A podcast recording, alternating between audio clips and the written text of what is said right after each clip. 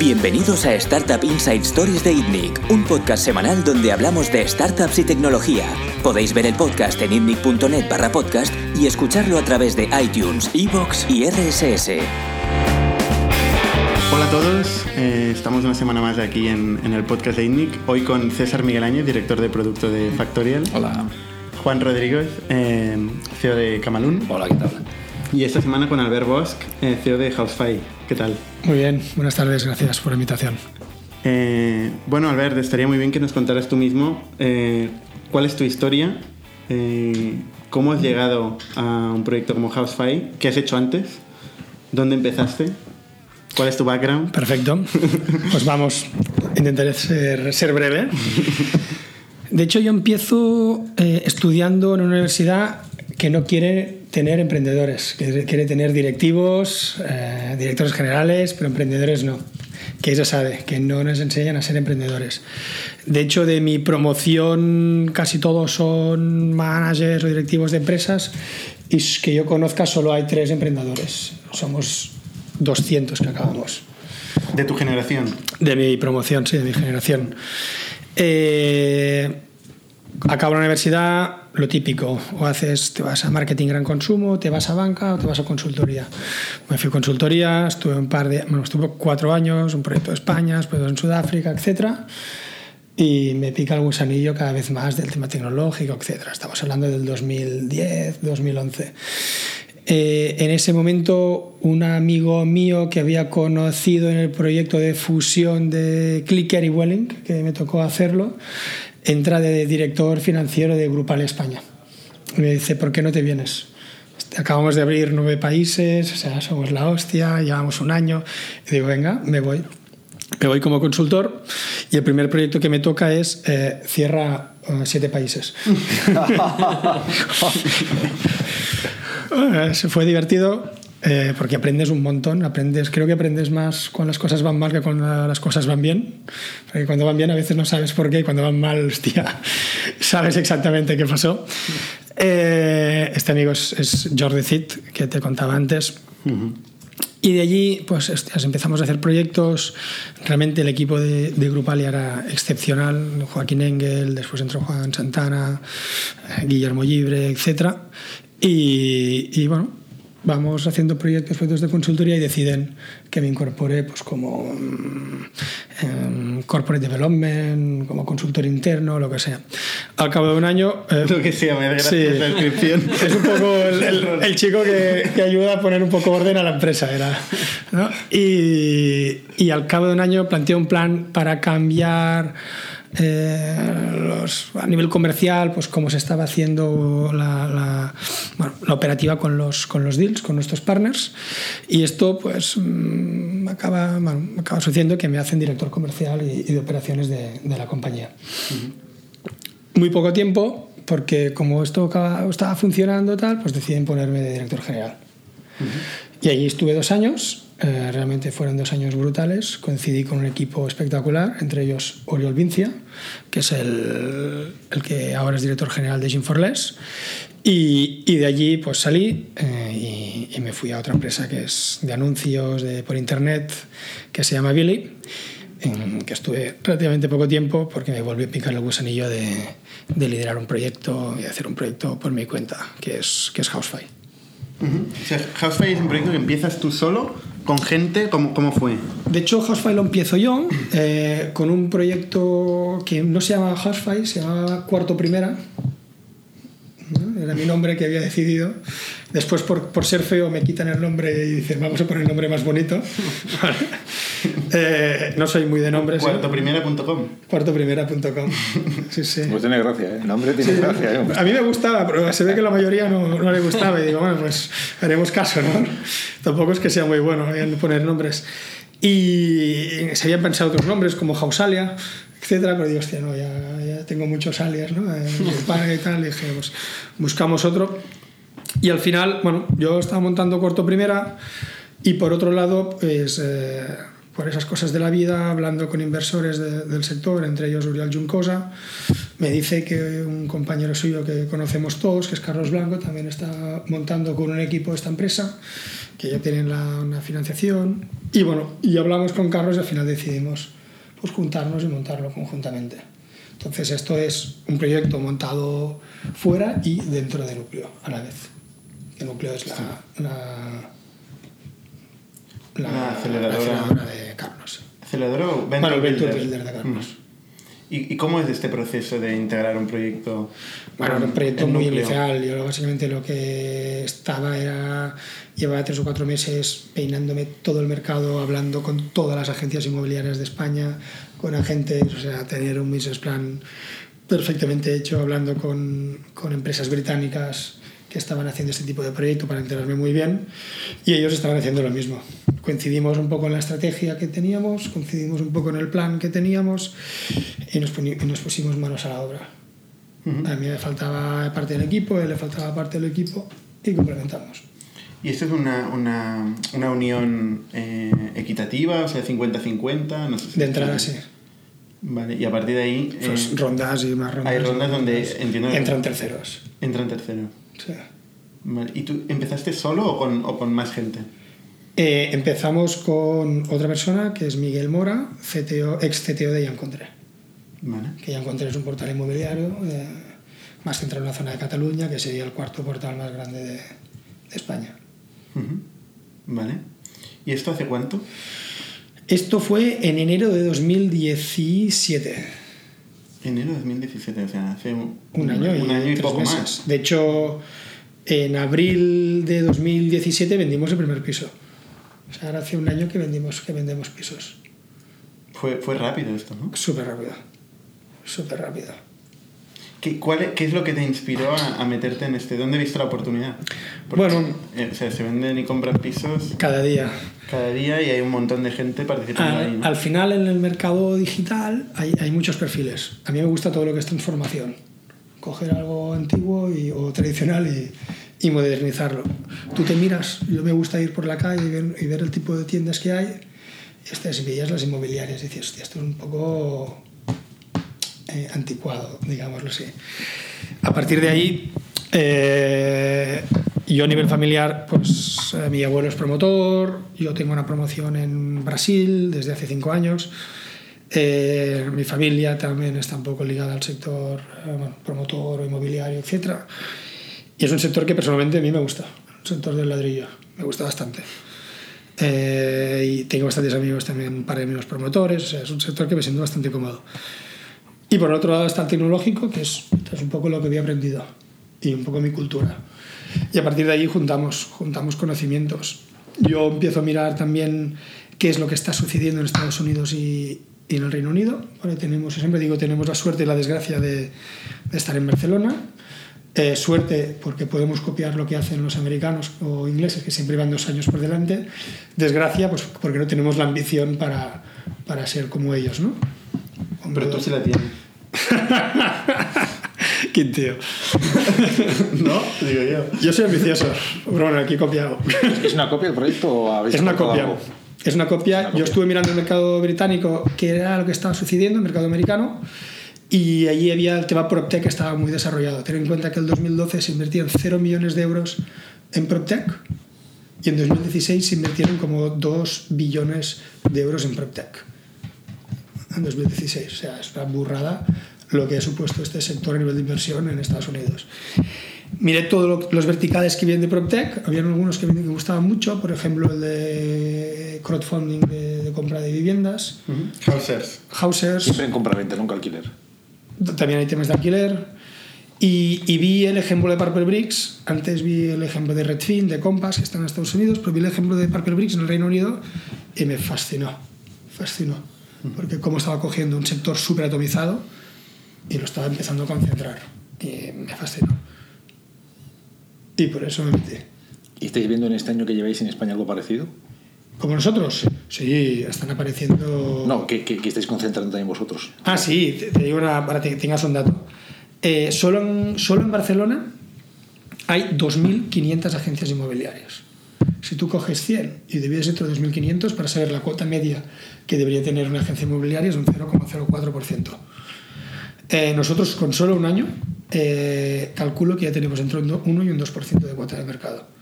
Para que te hagas una idea, yo calculo que de un piso debe estar entre un 5 o un 6% de cuota de mercado, que es el líder. O sea, estamos concentrando el O sea, sector. ¿Cuántas transacciones hay en Barcelona ¿Al año? de compra? Barcelona ciudad, eh, algo menos de 17.000 al año. Solo Barcelona ciudad. ¿Y Madrid? Imagino un poco más. Madrid, como Madrid a nivel, si tú com- Madrid como tiene más extensión, eh, son 44.000. ¿Vale? Si coges Barcelona, Badalona, tal, tal, tal, que es una extensión comparable de Madrid, te vas a 70.000 Vale, en provincia de Barcelona. vale. O sea, es una burrada la cantidad de pisos que se venden. ¿Y eso en euros cuánto puede ser? No sé cuál es la compra media de un piso. La compra media de un piso, estás hablando de, bueno, la compra o la comisión. Bueno, Claro, una agencia. Se- claro, una compra. Creo que por. Ahora te hablaré de memoria, porque esto es un número que hice hace Sí, sí. un año y medio, ¿no? parece un examen, ¿eh? Pero Sí, sí, sí. no tienes por qué saberlo. Pero después tienes aprobado. Creo que, bueno, calcula, en toda España se venden medio millón de pisos y el valor medio de un piso en España está en torno a unos 130.000 euros. Pero me imagino que muchas transacciones son sin agencia, ¿no? Son directas. La, el 70% es con El agencia. 70, ¿eh? Tanto. Sí, sí, sí. Sí, y el 30 sin agencia. De nosotros, de hecho, nosotros queremos potenciar la venta sin agencia y la- para que te ahorres la comisión de la venta de un piso, que la comisión media en España está en 15.000 euros. Nosotros cobramos pues la friolera de 3.000. 3.000 euros por transacción. Sí. ¿Y cómo lo hacéis? Pues muy bien.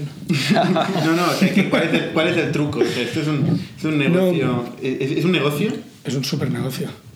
Sí, sí, es, es, la verdad es que es, bueno, para mí, como me gusta el inmobiliario, es muy bonito. Pero, o sea, ¿cuál es la diferencia con el.? Y la, Con la inmobiliaria. la diferencia principal, para que te hagas una idea, para hacer un símil, eh, bueno, yo siempre lo explico que es con venta de particular a particular. Tú, propietario, vendes tu piso. Yo te ayudo. Del mismo modo que Airbnb dice lo mismo. Tú, propietario, alquilas tu piso turistas. Yo te ayudo. ¿no? Airbnb es alquiler turístico, yo soy compraventa eh, residencial.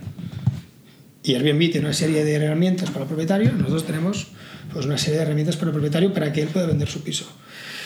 Nosotros nos encargamos de que tenga el máximo número de potenciales interesados para comprar su vivienda. De hecho, el periodo medio de tiempo que estamos eh, dedicando para vender una vivienda está entre 40 y 50 días. O sea, te digo así porque no tengo actualizado. La última vez que lo saqué eran 43, pero bueno, para estar en, en- en el safe zone digo entre 40 y 50. Es la el, el promedio de días que tardamos en vender un piso. Eh, o sea, nosotros nos encargamos de darte el máximo número de compradores, de filtrar estos compradores que sean interesantes para que vayan a ver tu vivienda, eh, agendar todas y cada una de las visitas, eh, de explicarles en qué consiste la vivienda, pero la visita como tal la haces tú, propietario, porque eres tú quien vende el piso. Vale. Del mismo modo que Airbnb te busca el inquilino, te asegura que el inquilino es un inquilino bueno, tal, tal, tal, y de buenas características, pero quien abre la puerta ¿no? Es el- no es Airbnb, sino es el propietario ¿Y quién cierra? y quien cierra. ¿Vale? Nosotros igual, quien abre y quien cierra la puerta es el propietario. No, no, no, cierra la puerta, no, cierra el deal. tú. Ah, no, vale, cierra la puerta. Que también es importante la puerta. No, y el deal. No, no, el deal, correcto, el deal lo cerramos nosotros. Lo cerramos Ah, vale. nosotros. negociamos, Nosotros. negociamos, porque al final la negociación eh, te pondrías las manos a la cabeza de los deals que se pierden por una mala negociación. Porque el cierre es lo más crítico. El cierre es muy crítico y juegan muchos egos. Y además tú negociando, eh, ser juez y parte es muy difícil, ¿no? Utiliza un sparring de por medio, que somos nosotros, para negociar. Y ponemos la gente de acuerdo. Además nosotros hemos abierto un vertical de, de- de ayuda a la financiación, de hipotecas, que en la parte de negociación tiene mucho sentido. No, que son 5.000 euros, mira, tranquilo, te bajo el interés de tanto a tanto, te consigo, si te puedo bajar el tipo de interés pues de 1.1 a 0.9, que es algo que hemos hecho recientemente, y entonces el problema de 5.000 euros que tenías en la negociación de la compraventa del piso, de repente desaparece, ¿no?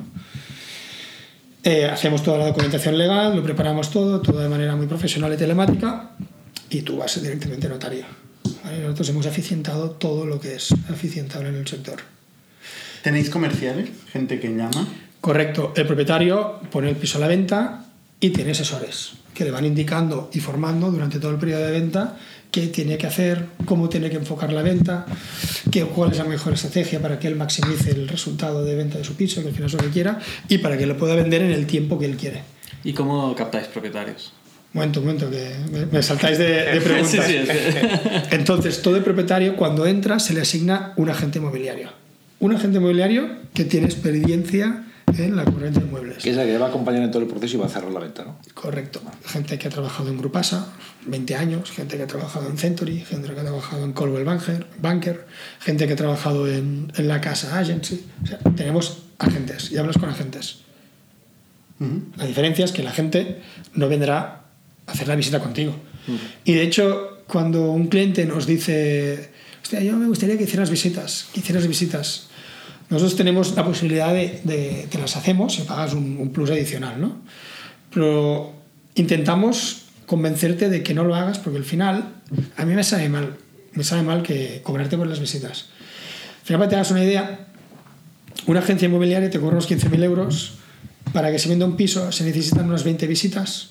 Cada visita tardas unos 20 minutos. Por lo tanto, en hacer las 20 visitas tardas unas 8 horas. Divides los 15.000 euros entre 8 horas y te sale que estás pagando a la agente inmobiliaria 2.000 euros la hora. Hace más cosas aparte de eso, ¿no? La negociación, como decías. Sí, no, estoy hablando, papeles, estoy hablando, de estoy a- hablando de la agencia tradicional. Como están todo el día en la calle haciendo visitas, no tienen tiempo pues, de buscarte compradores, etcétera, etcétera. Entonces, es un poco un mensaje de decir, tío, poca gente gana 2.000 euros la hora, al menos yo no los gano. ¿No? Entiendo que vosotros, no sé si los ganáis. Está cercano. Estáis cercanos. Eres un afortunado. Debes ser amigo de Florentino Pérez. ¿Vale? Pero yo no los gano, ¿no? Y creo que muy poca gente los gana. Entonces, nosotros vendemos un poco el mensaje de, ostras, ahórrate 2.000 euros la hora, págate, págatelos a ti mismo y, y, y hagas tú las, visis- las visitas. Entonces, mm, aunque nosotros para cobrarte las visitas tenemos una tarifa que es muy bajita, no lo hagas, hazlo tú. Y si quieres te lo hacemos, pero hazlo tú. Es un poco el, el, el mensaje. ¿Pero qué ofrecéis? ¿Varios tipos de servicios o un único tipo? No, al final, para que te hagas una idea, esto es como, como Vueling, ¿no? Que tú compras el asiento y te da el viaje hasta Milán. Sí. Pues si quieres una Coca-Cola, la pagas, ¿no? En Iberia la Coca-Cola te la regalan. Pues esto es un poco así. Si quieres un servicio adicional de hacer las visitas, lo pagas. Pues que yo te animo que no lo contrates. Imagínate que, que mal comercial soy.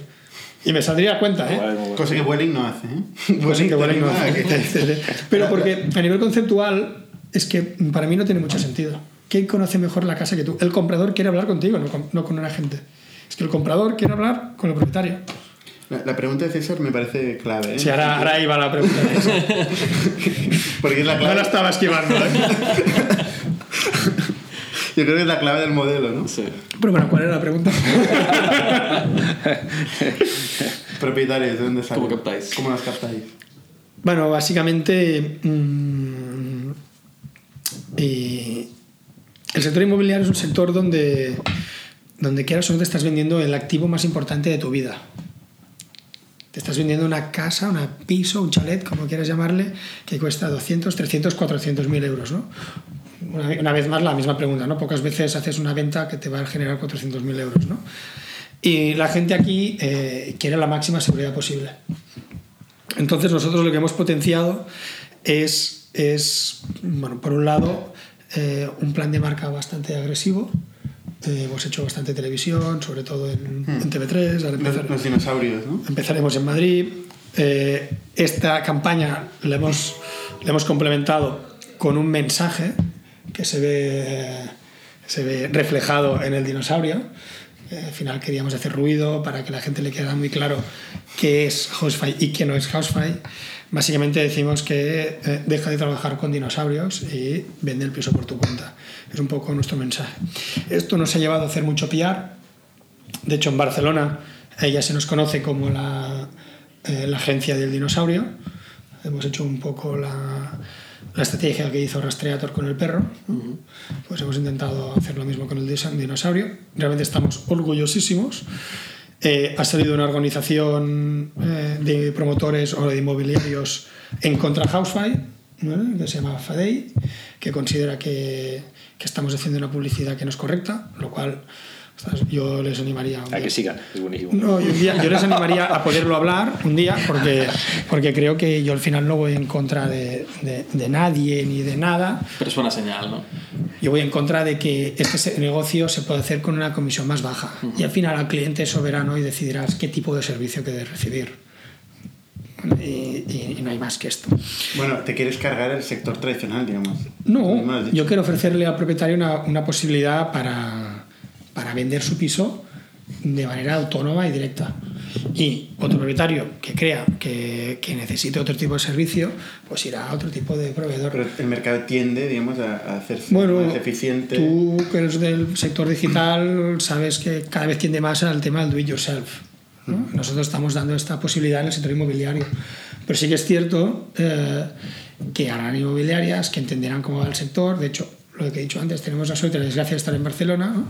Tú miras qué está pasando en el Reino Unido, en Estados Unidos, que ya tienen esta experiencia de, hace 4 o 5 años y lo que está pasando es que el sector se está profesionalizando mucho. Por un lado están los onliners, que ofrecen un servicio do it yourself, como podría ser para, para pisos o casas en las principales ciudades de, o metrópolis.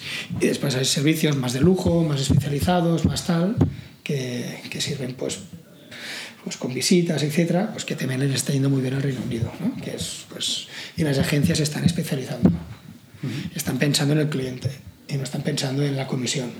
Eh, Y eso está yendo de manera muy positiva. ¿No es posible sustituir completamente a la gente? Es decir, eh, utilizar inteligencia artificial, sistemas de tasación automáticos, Nosotros, bueno, eh, sistemas de, de pujas, de subasta. O sea, ¿Estos 15.000 euros que han pasado a 3.000 euros pueden llegar a pasar a 300 euros? A ver, nosotros contamos con un servicio de, de valoración de Big Data. ¿vale? Por lo tanto, el servicio es muy eficientable. Sí que es cierto eh, que hoy en día, eh, quizás lo que tú dices, estás hablando a 15 años vista. ¿Vale? Seguramente 15 años vista puede ser posible. Eh, es lo que yo digo, que llegará un día que se venderán pisos como quien compra un jersey en Amazon. ¿Vale? Y todo se trata de ir reduciendo la fricción de venta.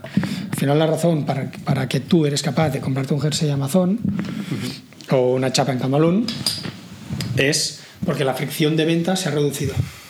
Pues la, un ejemplo muy claro de fricción de venta, pues tener la tarjeta incluida o no, ¿no? Tener los, la tarjeta pues, eh, guardada, que la guarde o, o no.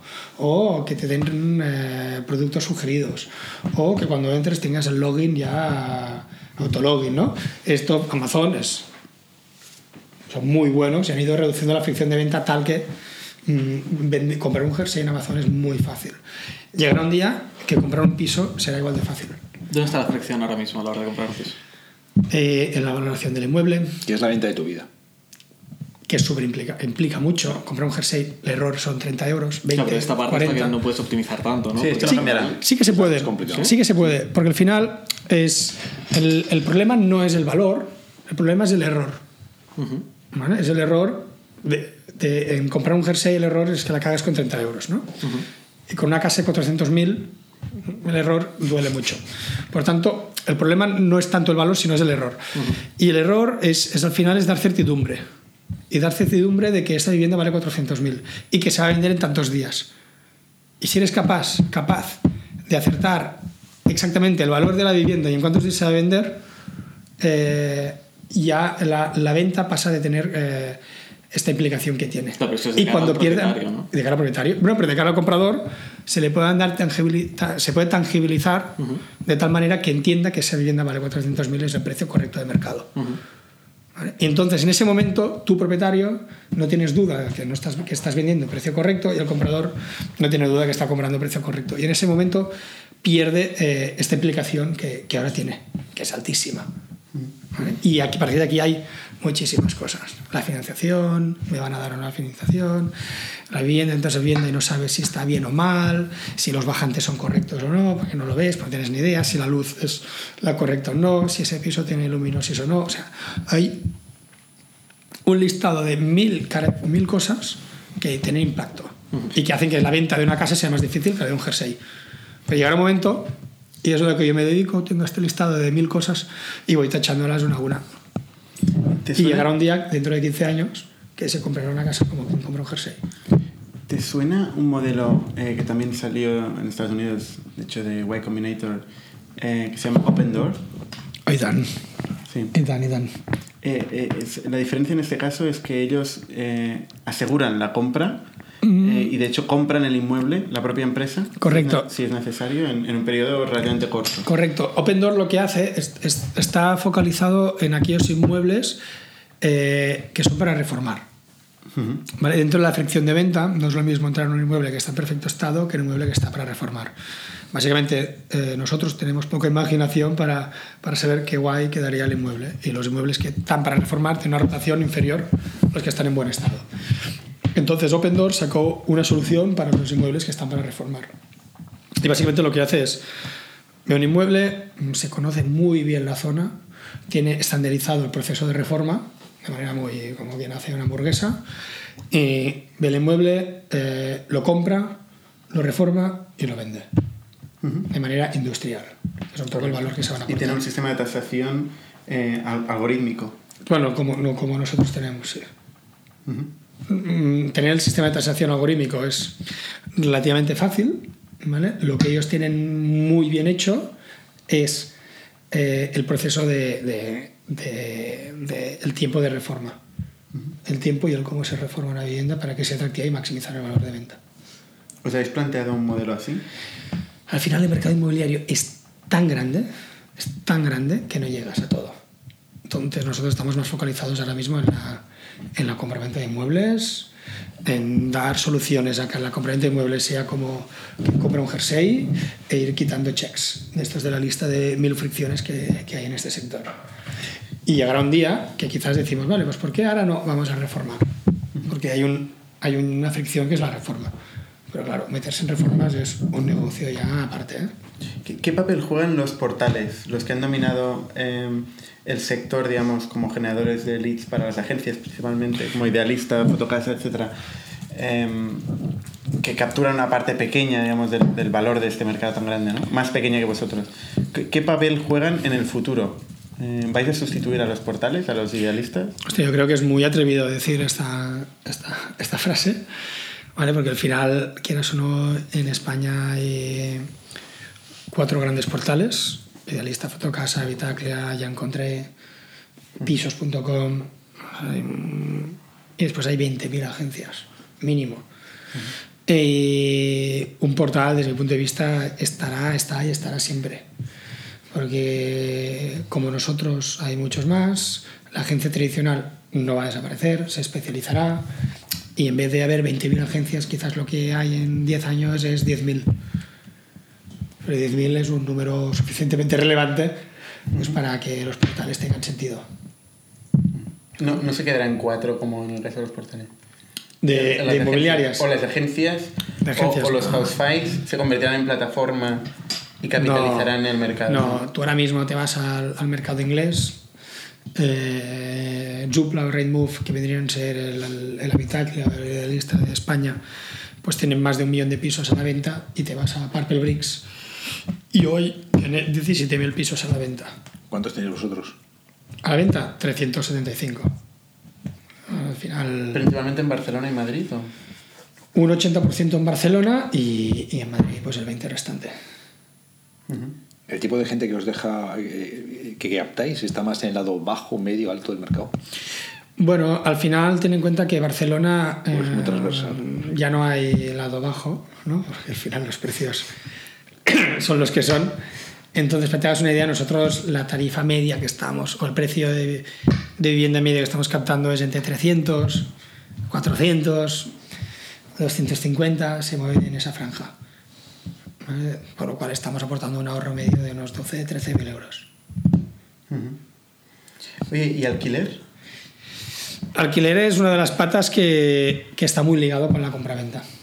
¿Vale? Compras, vendes un inmueble, se lo, lo compra un inversor, lo que le pone alquiler. Entonces es algo, mm, Lo estáis planteando. sí, muy interesante. ¿Cómo ves evolucionando el mercado? Porque yo tengo la sensación, así un poco como observador externo, de que, bueno, o sea, es evidente que cada vez el alquiler es mayor en cuanto a la relación entre alquiler y, y- y vivienda en propiedad, y, eh, durante estos últimos, esta última década sobre todo. ¿Y cómo ves evolucionando este mercado? ¿Crees que eh, cada vez la gente tendrá menos pisos en propiedad y alquilará más? Por lo tanto, los pisos eh, y la compraventa entre particulares disminuirá y será más el perfil de inversor alquilando piso que eh, propietario privado. ¿O cómo lo ves evolucionando? Bueno, mm, yo te diría que, es un poco mi, mi- Yo tengo una visión del sector inmobiliario en las metrópolis, las principales ciudades europeas, ¿vale? porque va a haber una distinción bastante importante en los próximos 10 años. Una cosa será vivir en Barcelona, en París, en Ámsterdam, en Madrid, y la otra será vivir en, en un pueblo. ¿no? Habrá una, que dará miedo, eh, una diferencia, un gap que es importantísimo y dará miedo. Y yo creo que muchos fondos de inversión se dedicarán a comprar pisos para alquilar. Y entonces eh, trabajaremos en empresas que serán propietarias de un fondo, viviremos en pisos que serán propietarios de un fondo y, y cuando nos echen de la empresa que sea propietaria del fondo nos echará del piso. Pero esto para Es- nosotros es un problema, ¿eh? porque, claro, si, si concentras, como más concentra la propiedad, menos, menos transacción hay. Correcto. Eh, ¿Esto no es un problema de, de cara al futuro, de cara a Sí, tendencia? correcto, correcto. Lo que te decía, se venden 532.000 pisos hoy. Eh, en el 99% no compran particulares. Sí que es cierto que si en 10 años el 50% de los inmuebles de Barcelona y Madrid son de cuatro personas, más que el problema ya de Josfa, yo creo que sea un problema de todos.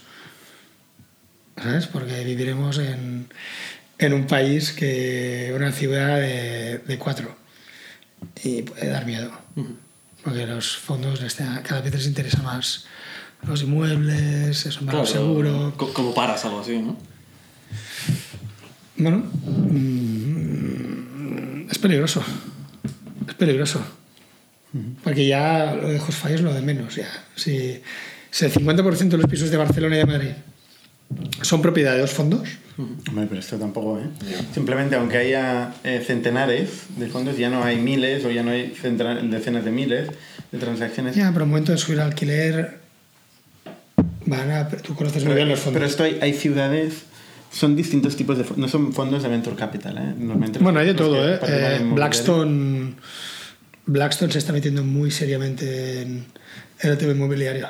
Pero, Blackstone es venture capital. Bueno, la- Blackstone, Blackstone es, es, es uno de los fondos por antonomasia de, de todo, ¿eh? de, comprar De todo, de todo. ¿eh? Y Blackstone se está metiendo muy en serio, muy en serio en el sector Es un tipo de inversión largo placista. No es una inversión especulativa a tres años, cuatro años vista. No. Sino que es una inversión especulativa también, pero con un, con un horizonte eh, de rentabilidad más largo, normalmente. Sí, bueno, y, y- y- y con la expectativa de que en poblaciones, en grandes metrópolis, donde el, el trabajo se concentrará, los precios siempre subirán. Más allá de la parte social, el tema es que si, si concentra eh, para Housefy, mm, o sea, cambia, cambia el target y cambia el volumen de transacciones. Total, total.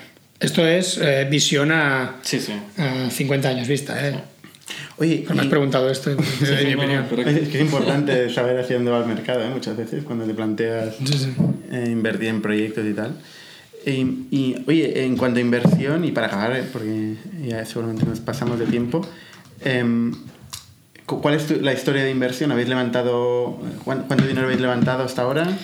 Eh, Pues hasta ¿qué- la fecha hemos levantado 1,7 millones en un año, un año y, dos meses. Y el horizonte. ¿Estáis cerca del break-even? ¿Estáis... No, cerca de break-even no. Break-even no existe en, No, po- en poca, sectores competitivos como ese. y- poca broma, ¿eh? Eh, Este es un sector que a mí me gustaría. Si quieres, nos, nos podemos jugar una ronda de cervezas que la pagaré yo dentro de un año y nos podemos apuntar, ¿sabes? O si quieres en, en, en octubre de 2019. ¿Cómo está grabado? Sí, sí, está grabado y, y- y me juego aquí las cervezas. Eh, y, y te lo pediría, ¿eh? Y vendría aquí, si no lo consigo, vendría aquí con una cara de vergüenza, pero, pero lo haría. De que en octubre de 2019, eh, en este sector, si hacemos lo que, hay que se, lo que se debe hacer y no pasa nada raro, a un factor exógeno que no controlamos, eh, podríamos estar hablando de break-even. ¿A qué ritmo mensual crecéis? 20. Bueno, la última 26-27% No está mal. cada mes. Bueno, hay que crecer mucho ¿eh? para ser rentables, pero sí. También es fácil, ¿eh? Cuando estás empezando a crecer a doble dígito. estamos- ¿Cuántos agentes tenéis?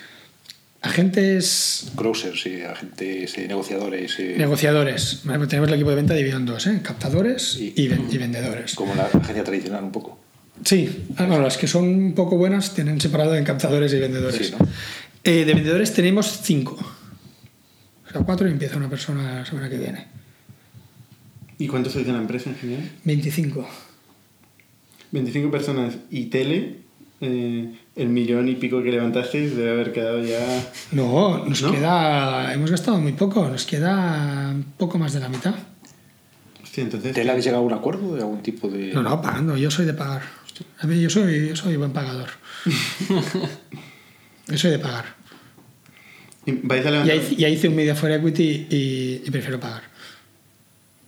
Sí, en su momento. Sí, estoy de acuerdo con eso. 100%. Porque si, pagas, decides. Sí, sí. ¿Vais a levantar más dinero? Bueno, la idea es continuar creciendo, replicar los números que estamos haciendo en Barcelona y Madrid en el resto de España y obviamente estamos pensando en, en hacer más y más rondas para llegar a este break-even que te decía y poder pagarte las cervezas ya con, ya con beneficios. No, estarás aquí, estarás aquí contando. no tengo ninguna duda. O desde el Caribe, ya veremos. Conectaremos con el... Pero vas a pagar unas cervezas en el Caribe.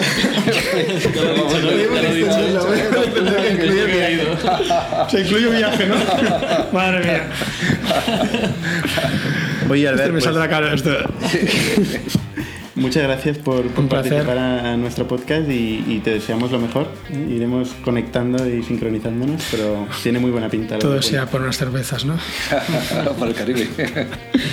Mil gracias. Pues hasta la próxima. Un placer. Suscribíos a nuestro podcast semanal en youtube.com barra itnic, iTunes, iVoox o RSS para no perderos ningún episodio. También lo podéis recibir en vuestro correo suscribiéndoos a nuestra newsletter semanal en itnic.net.